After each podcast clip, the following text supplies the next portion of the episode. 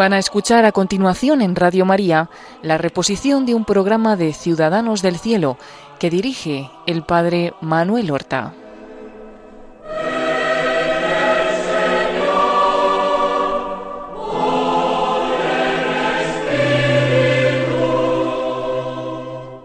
Damos comienzo a una nueva emisión del programa Ciudadanos del Cielo, en el cual nosotros procuramos glosar la vida de nuestros hermanos los santos. En el programa del martes pasado, nosotros hablábamos de esa figura luminosa que es San Maximiliano María Colbe, que fue franciscano conventual, sacerdote, mártir, que había nacido en Polonia en el año 1894 Habíamos hablado de la fundación de la ciudad de la Inmaculada en Polonia por el padre Kolbe.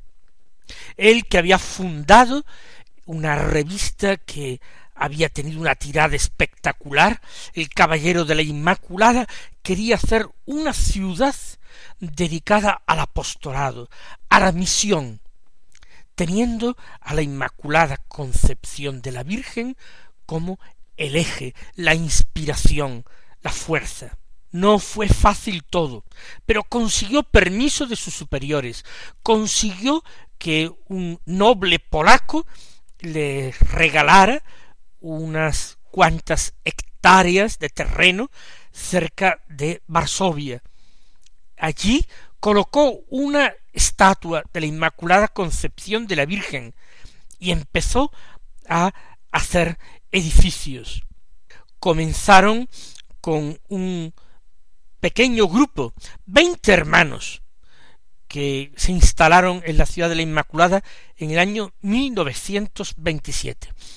Era un gran convento, pero también vivían seglares que trabajaban en la imprenta en la edición del Caballero de la Inmaculada, en la encuadernación, de esos veinte hermanos primeros que comenzaron en 1927, cuando llega la, la Segunda Guerra Mundial, en 1939, fíjense ustedes, sólo doce años después, de veinte hermanos han pasado a setecientos hermanos.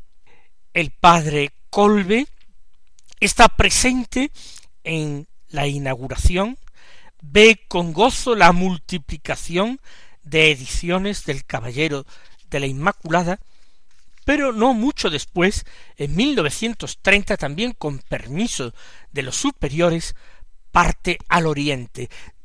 Siente ese impulso misional de San Francisco Javier, le atrajo el Oriente y particularmente Japón. Allí fue a Nagasaki y trató de fundar su obra, la ciudad de la Inmaculada y el Caballero de la Inmaculada. Para el Caballero de la Inmaculada la cosa no fue fácil, porque se trataba de hacer una edición japonesa. Pero él comenzó a dar clases en el seminario de teología y de filosofía a seminaristas japoneses. Él escribía artículos para el Caballero de la Inmaculada en latín, que era la clase en que impartía sus clases, y conseguía que sus seminaristas le tradujeran, le tradujeran al japonés sus artículos. Con esto se fundó el Caballero de la Inmaculada en Japón. Y no mucho después de su llegada a Japón. Comenzaron con una tirada de diez mil ejemplares en mayo, y en 1941, que fue cuando murió el padre Colbe, esos diez mil ejemplares habían pasado a ser ochenta mil ejemplares de tirada. ¿Qué ocurría? Pues que, así como se cuenta de un rey mítico de la antigüedad, el rey Midas, que todo lo que tocaba lo convertía en oro, el padre Colbe, ungido por la gracia de Dios, con ese ferviente amor a nuestra Madre la Virgen Inmaculada en su corazón todos sus empeños, con una fe sin límites, con una confianza absoluta, ferviente su corazón de amor, todo ello lo convertía en un éxito apostólico. Pero no se conformó con esta edición japonesa del Caballero de la Inmaculada para fomentar el amor, la devoción y el conocimiento de la Virgen entre los japoneses, sino que quiso también fundar una ciudad de la Inmaculada en Nagasaki.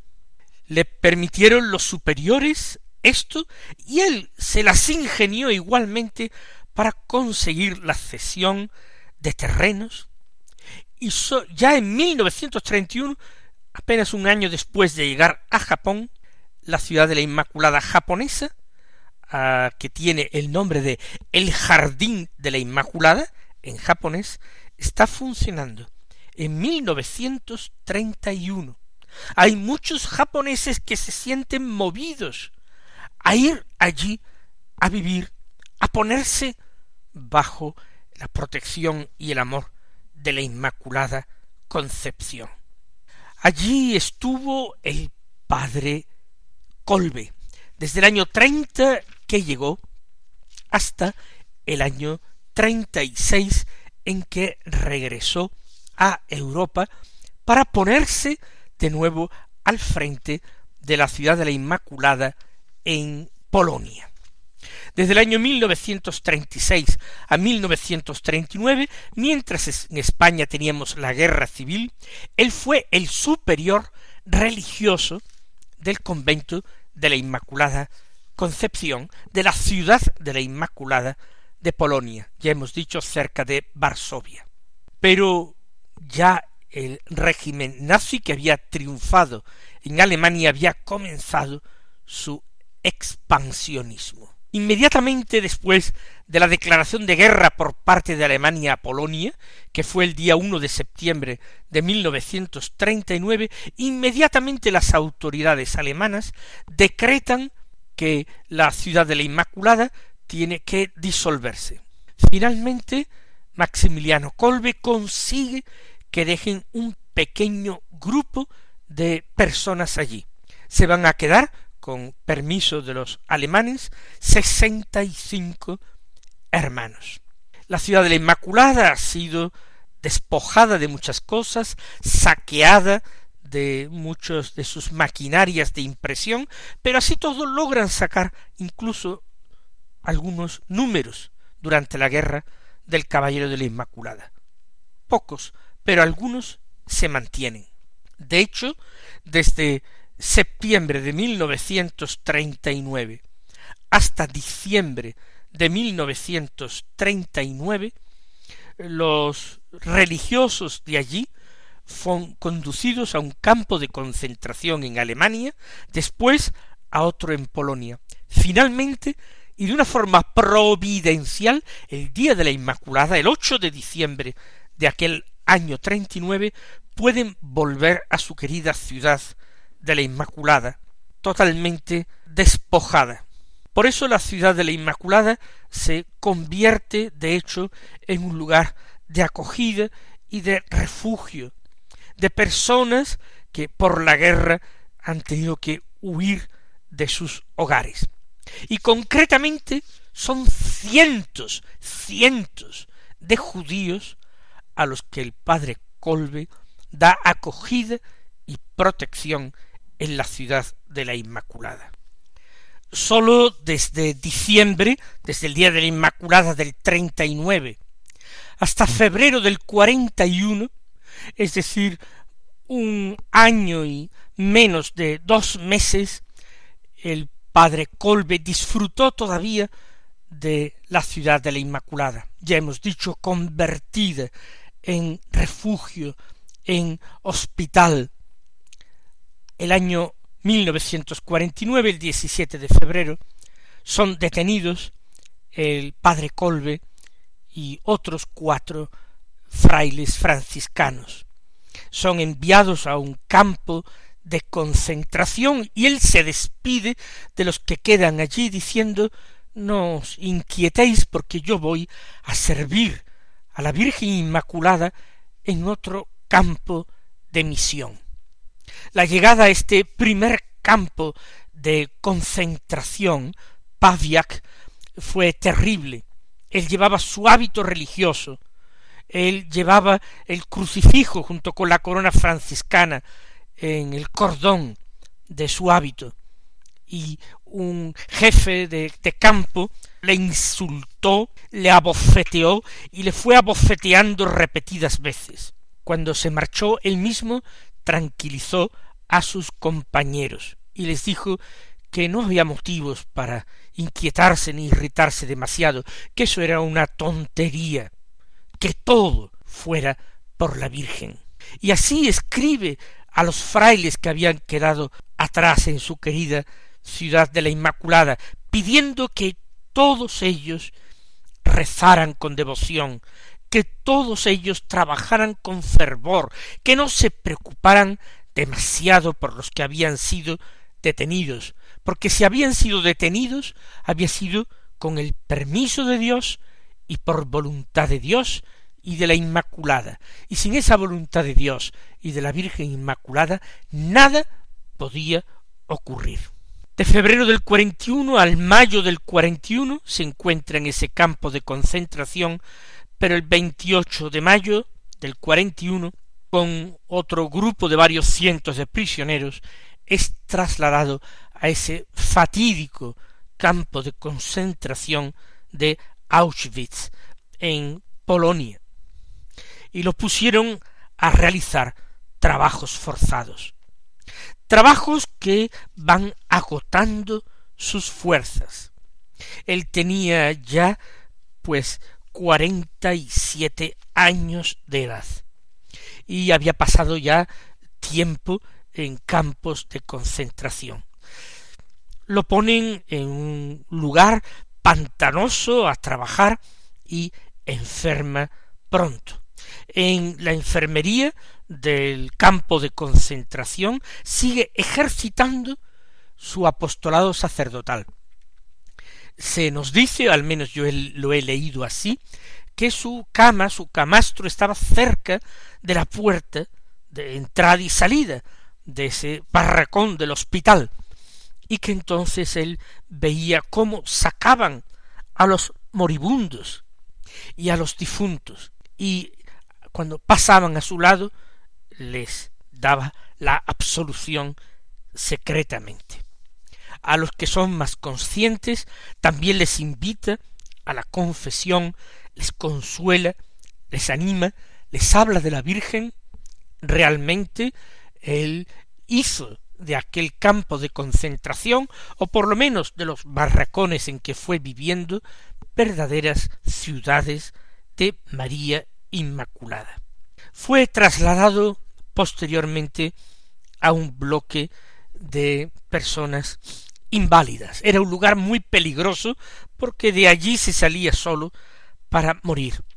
Pero siguió trabajando y esforzándose y de tal manera recuperó la salud que fue llevado a otro bloque, a otro eh, barracón del campo, dedicado a trabajos en el campo. El trabajo es muy difícil. ¿Por qué? Porque ya es el mes de julio de aquel año 1941. Él había llegado en mayo. En julio hacía bastante calor también allí. Y el trabajo era de sol a sol. Él se hace eh, realmente eh, todo a todos. Estando allí en aquel mes de julio, es cuando un prisionero del campo se escapa, logra huir de aquel infierno de Auschwitz. Y estaban amenazados de que por cada uno que huyera se harían morir a diez compañeros que estuvieran eh, presos. El comandante del campo, comandante Fritz, pues mandó sacar la lista de los condenados y después de mandarlos formar, eligió por suerte, por azar, a los diez condenados a muerte.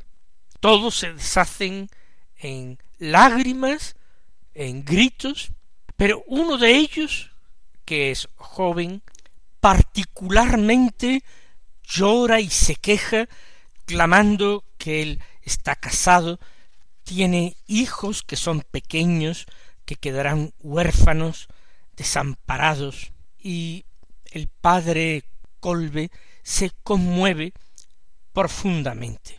Sabe que no se puede esperar piedad de aquellos hombres malvados y crueles. Sabe que con él tampoco van a tener piedad. Pero entonces recuerda las palabras de Jesús en el Evangelio. No hay amor más grande que dar la vida por los amigos. Y el padre Colbe quiere poner esa rúbrica a su propia vida, entregando la suya como la de Jesús para salvar a este compañero. De tal manera que sin permiso sale de la formación, viene del, delante del el jefe o el comandante de campo, se cuadra ante él, y cuando le dicen qué quiere ese cochino polaco, él dice soy un sacerdote católico polaco, soy viejo, quiero tomar el puesto porque él tiene mujer e hijos, y señala aquel hombre por el que intercede. Queda un poco conmocionado a aquella persona y al final, sin palabras, con un gesto de hastío, hace un gesto eh, diciendo al condenado que vuelva a la fila y padre Colbe forma con los otros nueve que van a morir. No van a morir fusilados de una manera rápida, sino que cruelmente el comandante de campo les ha condenado a morir de hambre. Se les facilitará agua para que su muerte sea mucho más lenta, su agonía sea mucho más larga. Así son conducidos los diez a una celda, a un búnker donde se les deja. El padre Maximiliano Colbe no se resigna simplemente. Él anima y va a seguir animando durante días y días a sus compañeros para que no desesperen. Rezan el rosario diariamente, cantan himnos religiosos, cantan a la Virgen y otros compañeros que están en otras prisiones cercanas dentro del campo, cuando les oyen, se unen interior o exteriormente a sus cantos y a su oración. Esto era algo no previsto por las autoridades del campo. Así pasan casi quince días. Medio mes, llegado el 14 de agosto, precisamente y de nuevo providencialmente, la víspera de la solemnidad de la Asunción de la Virgen. Tienen necesidad de aquel búnker para otros prisioneros. Y entonces las autoridades del campo deciden que se les ponga una inyección letal a los últimos que todavía viven después de este largo periodo. Son solamente cuatro supervivientes que están en estado de debilidad extrema. El padre Colbe dejó hacer él mismo, extendió su brazo y recibió la inyección. Lo encontraron pocos minutos después, sentado, recostado contra la pared, con los ojos abiertos y la cabeza inclinada. Estaba muerto. Sí, se certificó su defunción sin mayor problema, pero en realidad Maximiliano María Colbe había ido al cielo a celebrar la fiesta de la Asunción de la Virgen. Fue privilegio de ese alma gigantesca ir al cielo la víspera de esta solemnidad de su amada la Virgen María para gozarse con ella allí en su triunfo, en su resurrección, en su asunción. Ahí terminó la aventura humana de Maximiliano María Colbe. Ahí dejó de pertenecer a la iglesia militante para formar parte de esa iglesia triunfante que intercede por nosotros junto al trono de Dios y rinde un culto de alabanza y adoración continua ante la Santísima Trinidad unidos a la Virgen María. Su cuerpo fue llevado al crematorio, fue incinerado y sus cenizas dispersadas. El Papa Pablo VI en octubre de 1971, es decir, treinta años después, lo beatificó, lo beatificó como sacerdote confesor de la fe. Pero Juan Pablo II, en 1982, quiso canonizarlo como mártir, de tal manera que hoy está incluso en el calendario litúrgico romano, celebrándose su fiesta el 14 de agosto, como mártir. Y el joven sargento polaco por el que él había ofrecido su vida, todavía vivía y asistió a la canonización de aquel sacerdote, desconocido por él en aquel momento que había dado su vida por la suya. Vamos a pedir al Señor que nos conceda las virtudes de que hizo gala San Maximiliano María Colbe, su extraordinario celo apostólico, su amor sin límites y su confianza extraordinaria en la Santísima Virgen María, su fortaleza que le hizo encarar todo tipo de pruebas con ánimo sereno y tranquilo, y su caridad encendida que le llevó a unir al mandamiento supremo del amor a Dios sobre todas las cosas el amor a su prójimo como a él mismo. Que el Señor os bendiga.